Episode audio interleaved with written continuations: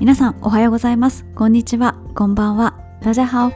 上田玲です。ランナーのためのインスタグラム連動型ポッドキャスト。ランニングチャンネル。第136回になります。年が明けてしばらく経ってレースの方もですね再開の兆しということで今週は結構いろんな大会がありました。その中でも最も多くの方が参加された大会は東京で行われましたハイテクハーフマラソンです。多分10人以上の方参加されてたんじゃないかなというふうに思います。そしてこちら私も出たことがある。鹿児島県のウィブスキー菜の花マラソンに出られた方も複数。そして新春春日井マラソンに出られた方も複数いらっしゃいました。こちらはですね在住の方そして在勤の方限定だったそうなんですけどそれでもこのポッドキャストを聞いてらっしゃる方でお二人出られていたとのことでしたのでランチャン占有率がまあまあ高いですね。そして他の大会ですと逗子市内一周駅伝という駅伝大会ですとかまだ結構新春ってつく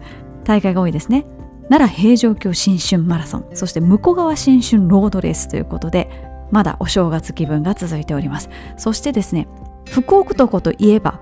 兵庫県の西宮神社が有名ですけれどもこんな大会もありますということで和歌山県の君井寺で行われた福開き早掛け参りということでこちらは階段のレースです。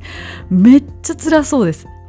しかも石段なんで私石段不得意なんですけどもうトレイルとかでもいつもおろろってなったりするんですけど石段でも。寸法がこうイーブンじゃなかったりとかちょっと傾斜がついてたりとかしてまあまあこう歩きづらいですよね。なのでそういうところを早掛けで行かれるっていうのは相当大変なんじゃないかなっていうふうに想像しました。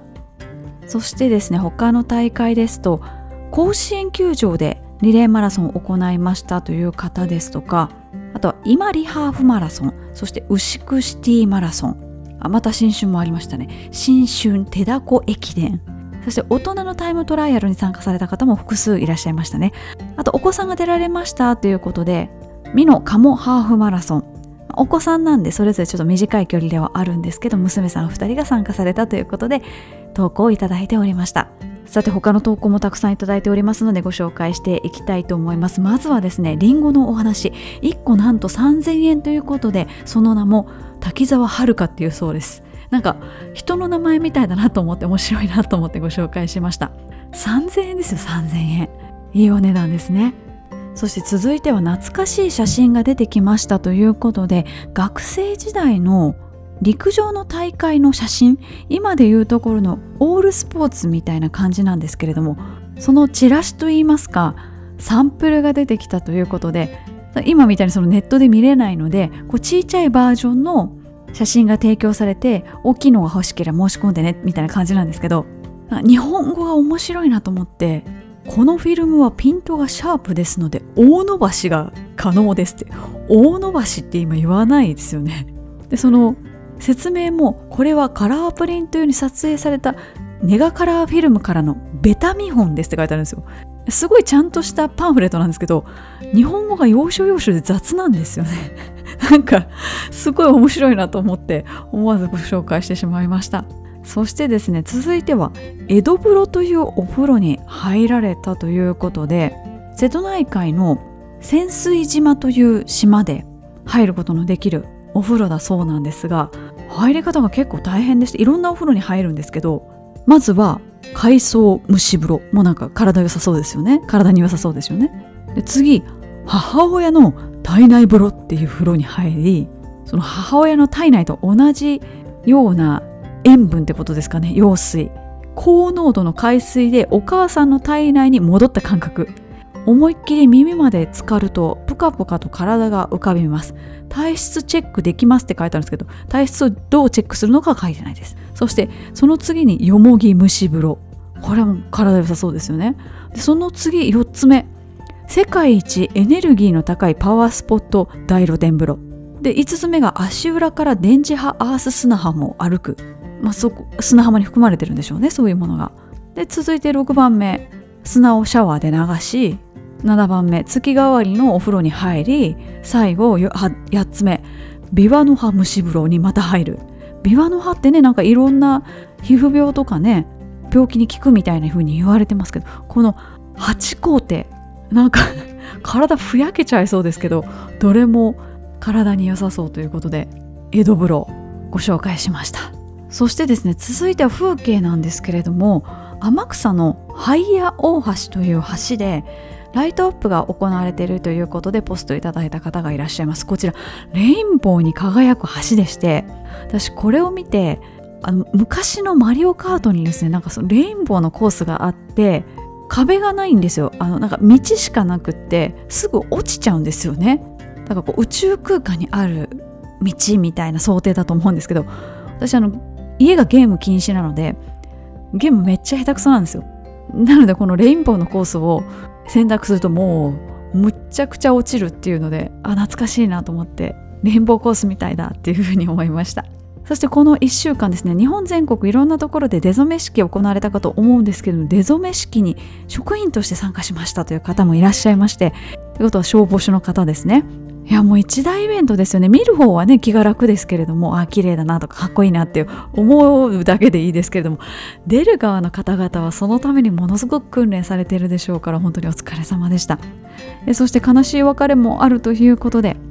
リスナーさんが飼われていたインコのルルちゃんがですね天国に旅立っていったということで書いている方もいらっしゃいます。生き物はね別れが辛いですよね。ということでお別れの話もありましたけれども嬉しい話もあるということでこの1週間で記念日迎えられた方もいらっしゃいます。まず成人式がありましたのでお子さんが成人式迎えられたという方複数いらっしゃいました。次男さんが成人に二十歳になられたので成人にっていう言えないですね。成人式を迎えられたので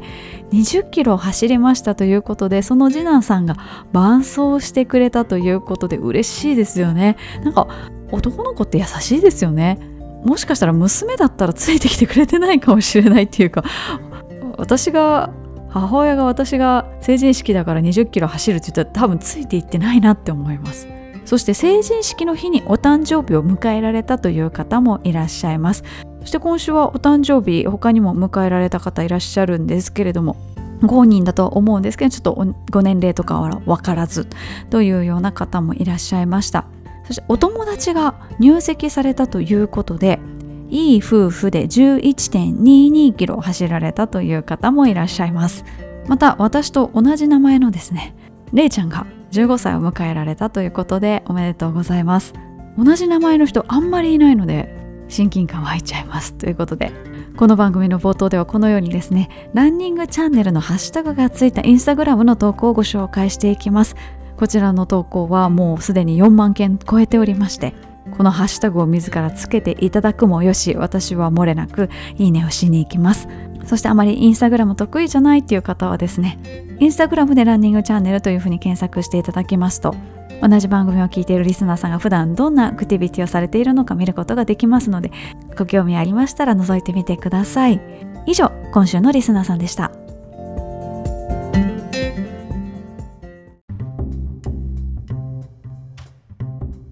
それでは、ランナーズボイスのコーナーに行きたいと思います。こちらのコーナーは、インスタグラムのストーリーズおよび Google フォームを利用しまして、ランナーの皆さんからコメントを頂戴するコーナーになっております。今回のテーマは前回に引き続き、今年の目標、抱負です。前回主にフルマラソンの目標についてお伝えしてまいりました。まだマラソンの目標、もう少しいただいておりますので、それら含めですね、他の競技ですとか、あと仕事、家庭面での目標などなどもお伝えしてまいりたいと思います。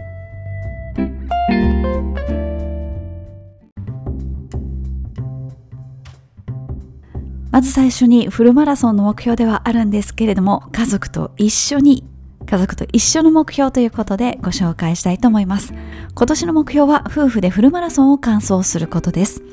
第76回もう一度出たいあの大会で下関海峡マラソンのエピソードを取り上げていただいたものです。毎年年明けに夫婦で目標を紙に書き出すのですが、妻がフルマラソンを再び走るという目標を立てました。そして10年前みたいに2人で頑張ろうということでランニングシューズを買いに行きました。2022年の下関海峡マラソンは一人で走り、ゴールに妻と1歳になった息子が来てくれたのが嬉しかったですが、今年は夫婦でゴールできるように頑張ります。ということで、まだご夫婦ともに子育てでとてもお忙しいとは思うんですけれども、そんな中でも奥様が今年フルマラソンを走るという決意をされたっていうことですね。そしてすぐランニングシューズを買いに行ったっていうのもまた早速目標達成に向けてですね動き出されている感じがひしひしと伝わってきてすごく仲の良いご夫婦だなっていうふうに思いました。10年前とはまた全然違う景色になると思うんですけれどもきっとなんか新たな気づきを得られるんじゃないかなっていうふうに思っています。さて続いてのコメントです。目標というより決意に近いかもです。今年こそ那覇マラソン完走です。過去2回は熱中症でリタイアと残念な結果でした。奥さんの応援に応えるためにも1年通して怪我することなく12月には目標達成したいです。過去2回熱中症になられているということなので本人もご家族も心配されていると思うんですけれどもちょっとでも違和感を感じたらですねすぐ立ち止まる勇気というのを持って臨んでいただきたいと思います。さて他にもマラソンその他の競技の目標をいただいておりますのでご紹介します回数の具体的な目標を掲げていらっしゃる方もいますのでご紹介します。フルマラソン10回完走と海外マラソン出場ということで、今まで海外行けなかったですからね、なかなか。受け入れ側もまだちょっと外国人受け入れる体制が整っているところ少ないですけれども、メジャーな大会ですともう走れますから、海外マラソンも挑戦再開ということでコメントいただきました。そしてこんな目標を抱えていらっしゃる方もいらっしゃいます。2023年のランニングトレラントライアスロンなどでの目標はなんだかんだでレースで全都道府県制覇です。現在フルマラソンで38都道府県トライアスロンで2県ハーフマラソンで1県の41都道府県なのであと6県開催スケジュール的には今年でいけますが健康面体調面仕事面経済面家庭面でどうなるか次第ですね。とりあえず暴飲暴食などはたまにしかしないで健康面に気をつけながら仕事を頑張りますということで今41都道府県ということなのであと6なんですけれども、まあ、12ヶ月で6なので、まあ、2ヶ月に1度ぐらい遠征しなきゃいけないっていう感じですね。しかも今まで行けてないっていうところは行きにくかったり大会が少なかったりっていうことがあって今まで訪れていないっていうことだと思いますのでいろいろ工夫をしつつですね全都道府県制覇目指していただきたいと思います。あとこんなコメントもいただいています。小出監督の本マラソンは毎日走っても完走できないに書かれていたスピード練習を取り入れたランニングです。今まではゆっくり好きなように走るという走り方でしたが2023年にあるフルマラソンにやっぱり出たい。そのために足を作りたいという思いが湧いてきたのでインターバルレプテーションビルドアップペース走などなどランニングチャンネルではよく聞くけどあんまりやったことのない練習なので少しワクワクしています。ランニングチャンネルを通してできたラントモさんはその本をバイブルとして今年フルマラソン自己ベストを出されていたのが本当にかっこよく私もという思いになりました。年末は今年2度目のコロナ感染から元旦まで療養。走れていないまま2週間ぐらい経っていて早く外に出たいですということでコロナになるとね外に出れないですからね。なんか普段外に全く出ない日もなくはないんですけれども出るなって言われるとなんか出たくて出たくてしょうがなくなるというかすごいストレスがたまるというか私も昨年かかってしまったのですごく気持ちわかります。そして再開した後のねこの体力の落ちよったらないっていうでもだからこそやっぱりこう普段こまめに習慣的に練習していることってすごく身についてるんだなって再認識したりやっぱ日々の練習って大事だなって再認識しました。本を読んで練習メニューを組み立てるというお話ありましたけれども今ネットなんかでもねいろいろ情報ありますし YouTube なんかでも情報があるんですけれどもどうしてもそういうネットの媒体っていうのは断片的なトピックに分かれていることが多いのでやっぱり書籍っていう形で一つにまとまっていると長期的に取り組むのにはすごく向いてるんじゃないかなっていうふうには思います。書籍見ながら練習メニュー組み立ててそこの中でもし疑問点が湧いてくれば、まあ、ネットですとかいろんなもので調べてそれを一つ一つ潰していくっていうそういうふうにこうアナログ媒体とデジタル媒体のいいとこ取りをしていけばいいんじゃないかなっていうふうに思います。さて続いての目標ですけれどもこの目標いただいてます。息子は高校の短距離の選手。息子より先に国立競技場を走りたい。東京レガシーハーフ出走できるように頑張るということで高校生の大会で国立を走る可能性がある大会って結構上の方に行かないとないんですかね。それともこう東京都にお住まいの方だったら比較的頻繁にあるっていう感じなんでしょうか。でもとにかく息子さんより早く国立の土というかタータンを踏みたいっていうことで東京デガシーハーフ、まあ、去年ね初大会で初めてでいろいろまだまだ改善点はあるかと思うんですけどやっぱりなんか国立ってすごいなって 人並みにしか人並みのコメントしか言えないんですけど前の国立も知ってるのであ同じところに立ってる競技場と思えないぐらいむちゃくちゃアップデートされていてむっちゃくちゃ大きいですし本当に敷地一緒って思っちゃいます。もしかしたらちょっと広がってんじゃないかななんて思ったりするんですけど本当に素晴らしいスタジアムです。いやオリンピックあそこで見たかったなって思うんですけど、まあ、次ね世界陸上が東京にやってきますのでその時のチケットも絶対取ってやるって思ってます。さて続いての目標です。今年の目標は自宅から鹿島スタジアムまでの往復40キロを完走するです。自宅が千葉にあり利根川を渡って茨城県のかすみ市までは行ったことがあるんですがもう少し先の鹿島市にはまだ到達到達できていません。また大会でしか30キロ以上走ったことがないので個人走でも頑張ってみたいと思います。暖かくなる3月頃に挑戦してみたいと思います。ちなみに今年も水戸黄門の出走を考えていますということで片道20キロ往復40キロ結構大変だと思うんですけれどももし飽きそうだったら、まあ、往復ではあるんですけどもちょっと道を変えたりとかですね。あともしかして体力にちょっと自信がないっていう状態ですとエスケープができるその途中に例えばバス停があるとかあのお家に帰る路線に近いところとかを通ってですねいろいろこう選択肢の幅を広げておくと安心して取り組めるかなというふうに思います。水戸黄門漫遊マラソンねどうなんですかね私。またあの出たいと思ってるんですけれども出てくださいって言われるのか 自分でエントリーしてねって言われるのかまだちょっと今年はわからないです。さて続いては皆さんでリレーマラソンに出ることが目標、完走することが目標という方のコメントをご紹介します。今年チャレンジしたいこと、僕が所属している男性フラチームで神戸ユニバーリレーマラソンに参加し、制限時間内に完走することです。大会の制限時間は4時間30分、ランニング未経験のメンバーもいるので、時間内の完走は難易度が高いのですが、チームワークで時間内に完走するぞということで、まず男性のフラダンスなんですけれども、金フラというふうに呼ぶそうです。金は男性という意味だそうです。日本における女性のフラダンサーは約40万人と言われている中男性のフラダンサーはですね金ダンサーはおおよそ1000人とのこと。そんな日本ではまだまだ珍しいですね。男性のフラダンスチームということで。フラダンスとランニング全然別のものですけれども全全く運動していない方よりかは何かしら運動されてる方の方がそれなりに走れると思いますのであとはリレーマラソンですのでもう戦略ですね。あまり走るの得意じゃない方をできるだけ少なく周回回るようにして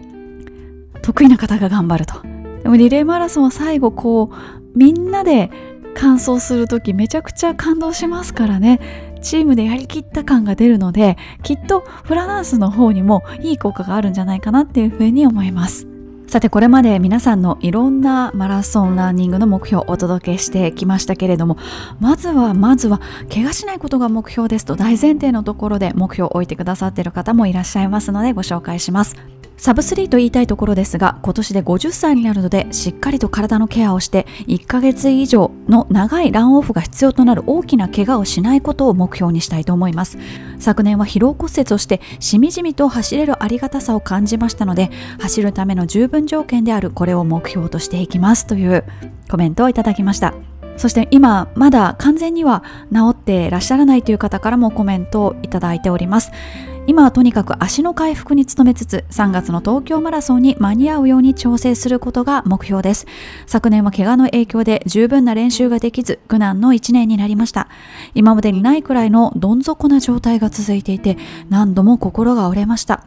怪我以前のコンディションに戻すのは時間がかかるかもしれませんが諦めない気持ちを持ち続けて日々のトレーニングに取り組んでいきますというふうにいただいております。他の方からもですね、今年もランや家事をランニングチャンネルとともに楽しみたいと思います。さて、私の今年の目標は、練習を頑張らないことです。昨年は怪我からの復帰や年齢的な焦りから、ちょっと無理して練習をしていました。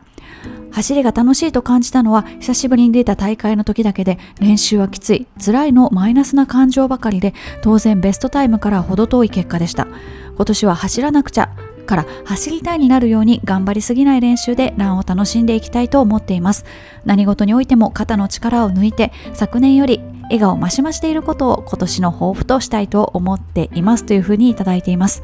そしてダイエットに取り組みたいという方も結構たくさんコメントをいただいておりまして具体的にですね10キロ減らすとかですね5キロ減らしたいっていう方もいらっしゃいますしダイエット目的でランニングを始めましたという方からのコメントもいただいています。昨年秋頃からダイエット目的でランニングを始め12月にかけてようやく体脂肪を4キロ落としました。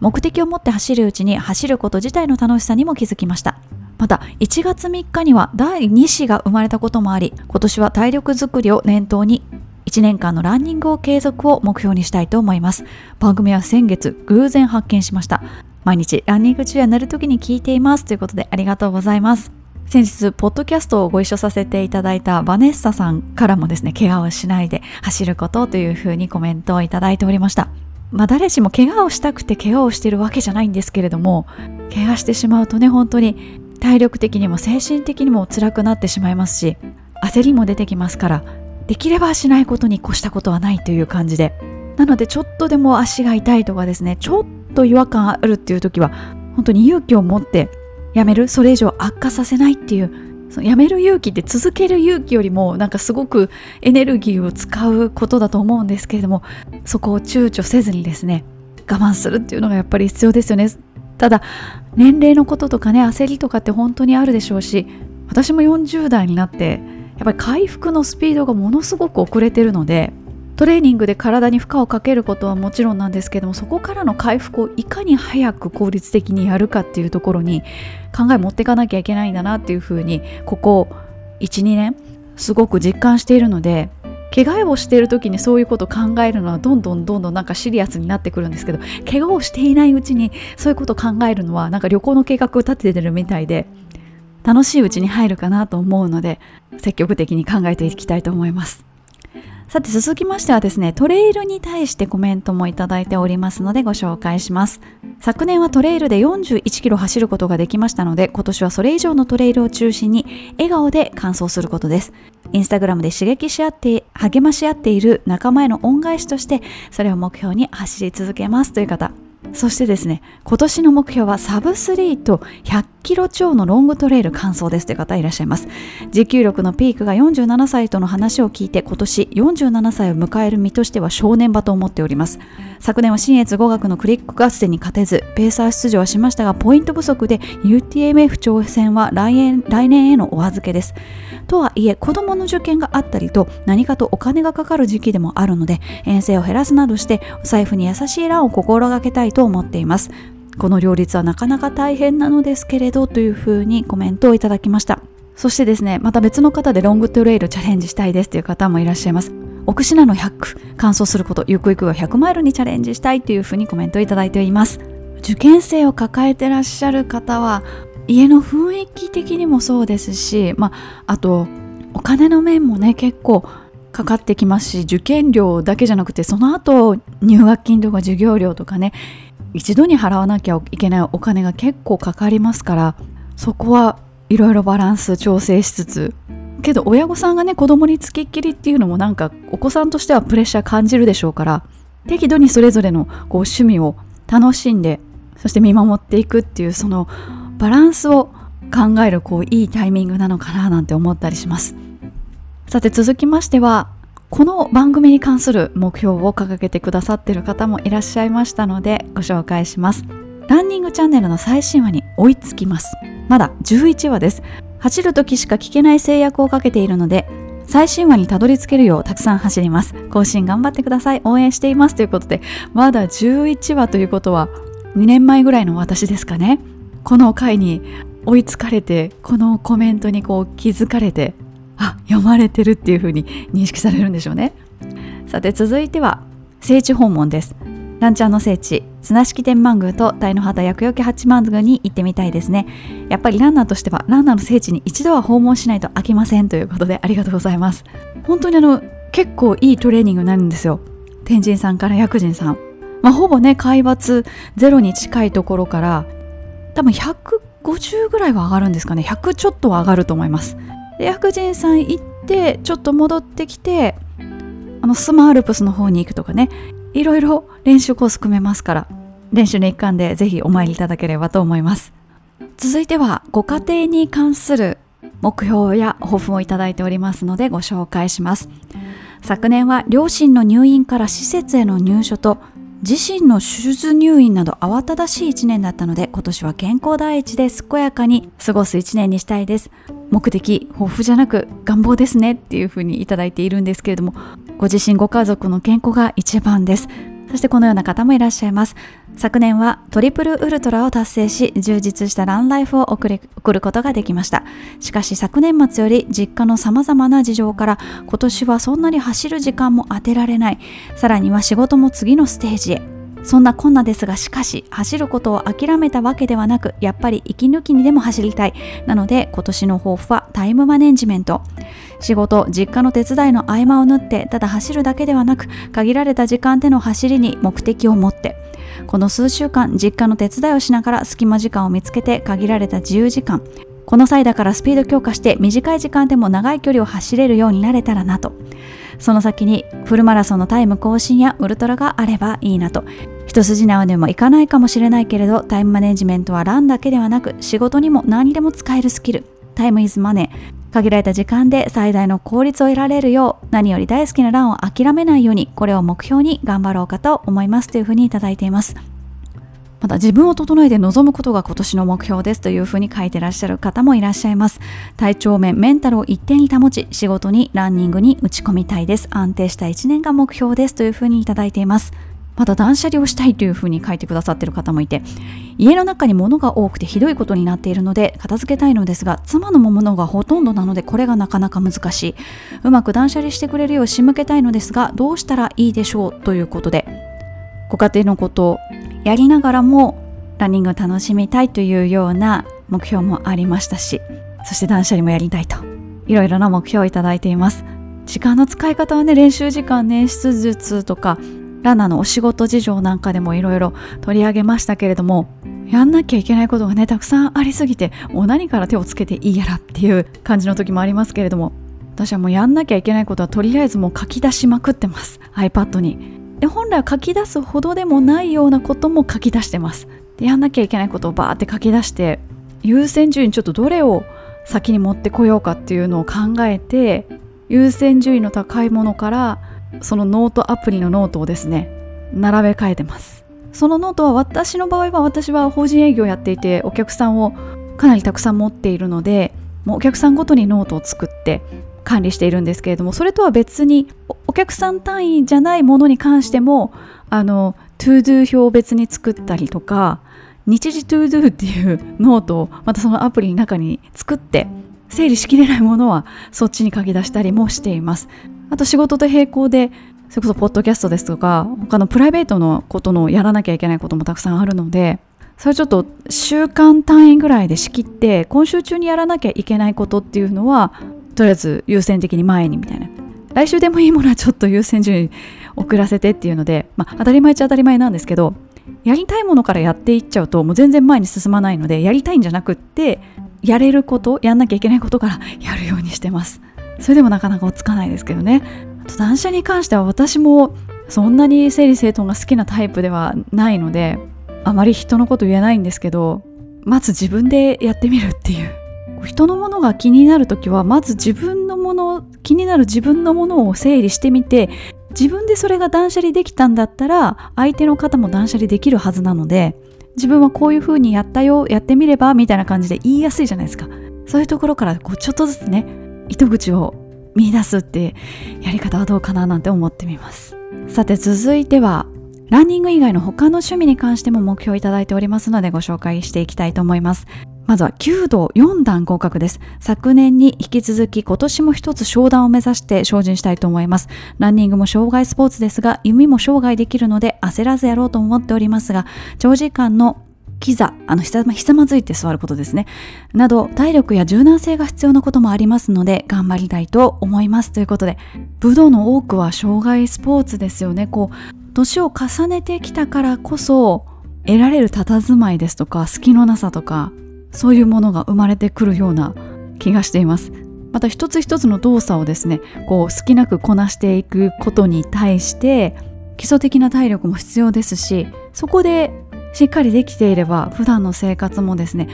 どっかでつまずいたりとかね急に怪我したりすることなく過ごせると思いますのでいや武道ってやっぱすごいなっていうふうに思います。そして続いてはですね筋トレをやってらっしゃる方。2023年は高負荷の筋トレはほどほどにします。瞬間的なパワーが上がり上り坂も苦にならなくなってきたけれど筋力に頼りすぎて長距離を走ると逆に足がつるようになってきたので神戸マラソンで応援してくれた友人に他のランナーさんより二回り大きかったと言われたのも決定打になりました。少し軽めで回数を重ねるようにしますということで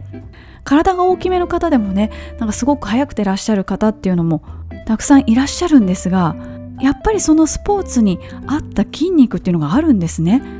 ランナーには常について回る問題ですけれども筋トレすべきかどうかみたいな話。で金さんの回ではランニングで使う筋肉はランニングでつけるべきとのアドバイスをいただきましたけれども腹筋ぐらいやっといた方がいいのかなとかプランクぐらいはって思うんですけどやっぱりやりすぎると他に影響が出てきてしまうんですね。でもバランス難しいですね。やっぱりもともとトレーニングが好きでやってらっしゃると思うので一方でランニングも好きでっていうそこのこう何て言うんですかちょうどいいバランスというか損益分岐点みたいなところを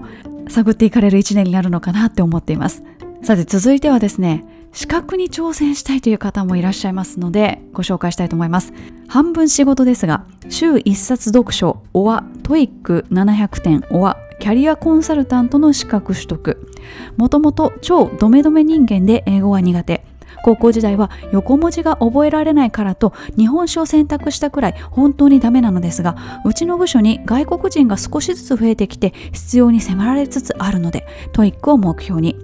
もともとキャリア教育に興味もあるしミドルシニアの扱いが冷たくなってきた当社。自分のセカンドキャリアも見据えてのキャリアコンサルタントを目標にどれかは絶対達成したいと思いますということで私も外資系の会社に所属しているんですけれども英語が本当に苦手でして普段の業務では圧倒的に日本語を使うことが多いので直接的にすごく苦労しているってわけではないんですがやはり海外に問い合わせたりとかですね外国の方が混じっているミーティングに参加したりということもありますので英語は常に勉強してます。でも結局その語学の問題っていうのは語学そのものよりもコミュニケーションの問題の方が大きいので伝わればいいかなって 思ってます。開き直ってる部分もあって。あの外資系の企業にいると、まあのどれぐらいの外資度合いかにもよるんですが私が所属している会社は日本にやってきてかなり年数が経っているので、まあ、半分日本企業みたいな感じになっているんですけれども、まあ、それでもその学生の頃留学していたとかですねあの帰国子女の方とかそもそも日本にほとんど住んだことがないっていうような日本人の方もいます。でもちろん外国人の方もいます。で英語喋れる方からするとコミュニケーションさえ取れてればもうそれは話せてるっていうことになるというかそういうふうに判断されることが多いです。ただ一方でちゃんとした場でプレゼンテーションするとかですね文章を出さなきゃいけないっていう時は留学をしていた人でも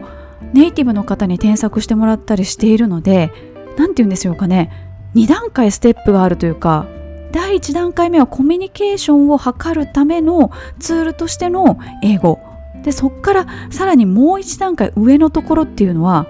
伝わる伝わらないの問題じゃなくてもう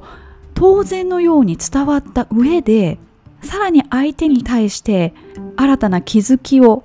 与えたりとかより深い理解を促したりっていうレベル。私正直ステップ2はちょっと諦めてる部分があって。きちんと伝わる伝える。そこをまずねやらないとその次に進めないので足元きちんと固めるところからやらなきゃいけないなと思ってます。あの毎日通勤する時はですね会社に行く時に NHK の日本語のラジオニュースと NHK ワールドの英語ニュースを交互に聞くようにしてます。あとその後まだ時間があるようだったら BBC のニュースを聞いたりしてます。英語ベースのニュースいろんなポッドキャスト聞いたんですけれども日本のニュースをこう端的に伝えてくれるのは NHK ワールドが一番まとまってるなと思って他の例えば新聞社とかでも英語ニュースあるんですけどちょっとね深掘りしすぎというか全く知らない話題が出てくるのでえ今これ何のこと話してるのみたいな風になかなか理解が追いつかなかったりするんですよね。なのでこう一旦日本語で聞いて知ってるってことを英語で聞くとあ英語だとこういう風に言うのかとかそういう気づきが得られるので私はその組み合わせが好きですあと教材については海外に住んでいる海外の部署に所属している日本人の方に聞いてみると意外と多く返ってくる答えが NHK ラジオの教材なんですよね。まあもともと喋れる方々なのであんまり他に思い浮かばないっていうのがあるのかもしれないですけれども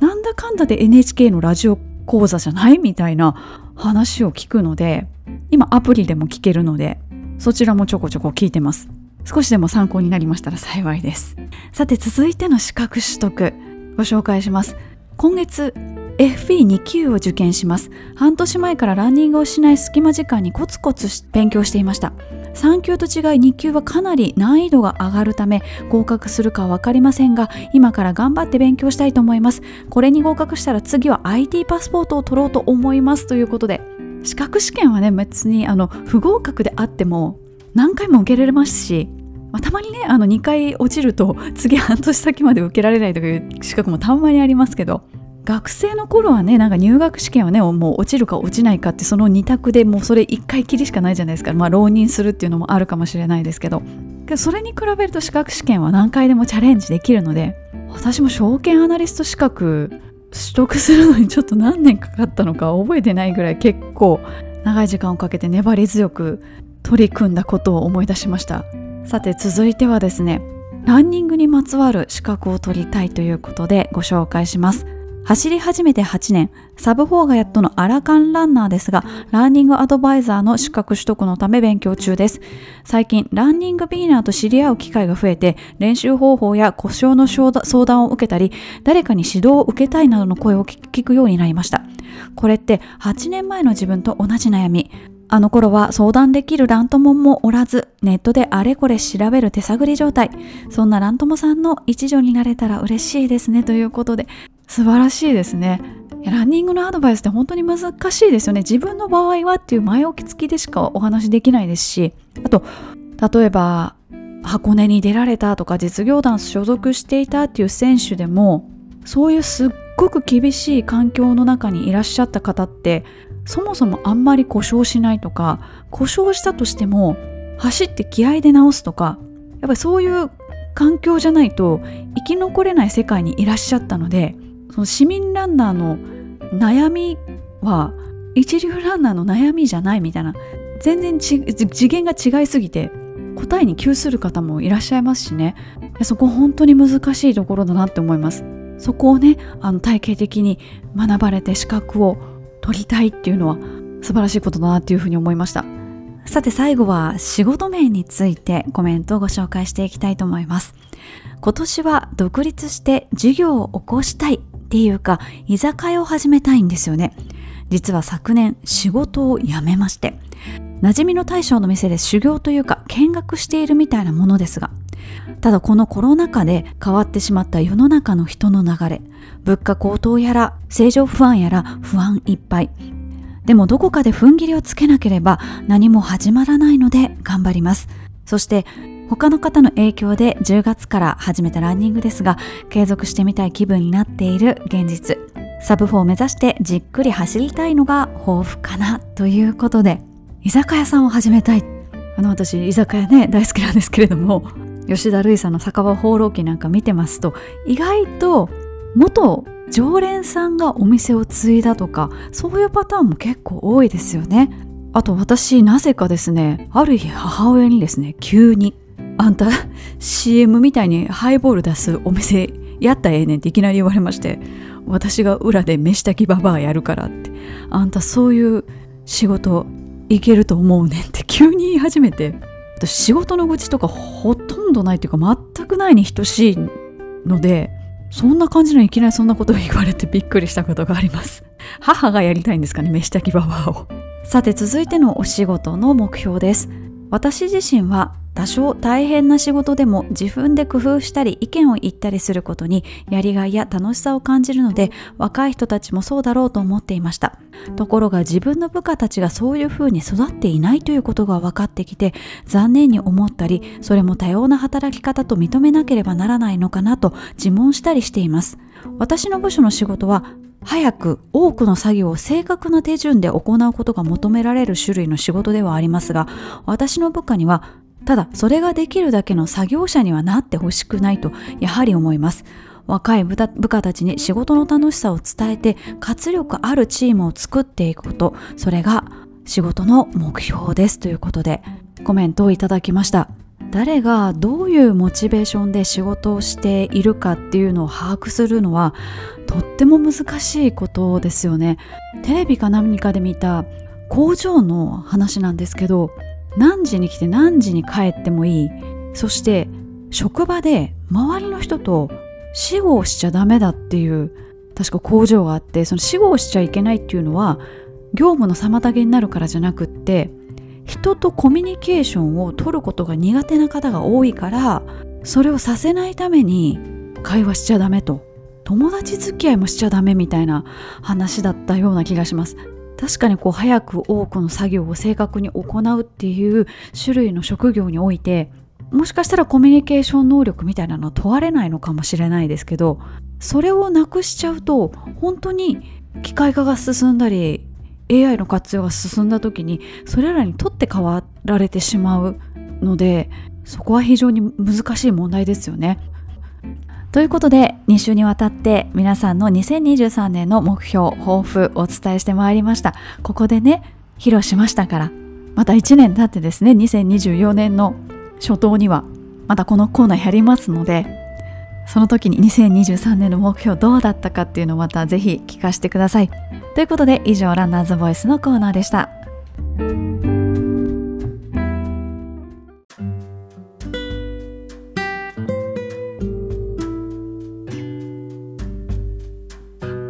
そろそろお別れの時間が近づいてまいりました。この放送がリリースされるのは2023年の1月の14日の土曜日になりますが翌日の15日の日曜日前回お知らせしましたけれども静岡伊勢丹に再び参りますのでお昼頃から18時ぐらいまで6階の時計売り場におります。新春時計博ということなので私はちょっとね探検したいんですけどでもともと時計好きで普段はガーミンしかしてないんですけれどもいくつか時計も持っておりますのでなかなかね百貨店の宝飾品売り場ってこうふらっと行けるところではないのでお仕事ついでにちょっと見学もしてみようかななんて思ってますしお近くの方はですねガーミンの現物もあのきっとありますのでどんな感じかとか見ていただいたりあとガーミンの質問ございましたら私の方に聞いていただきましたら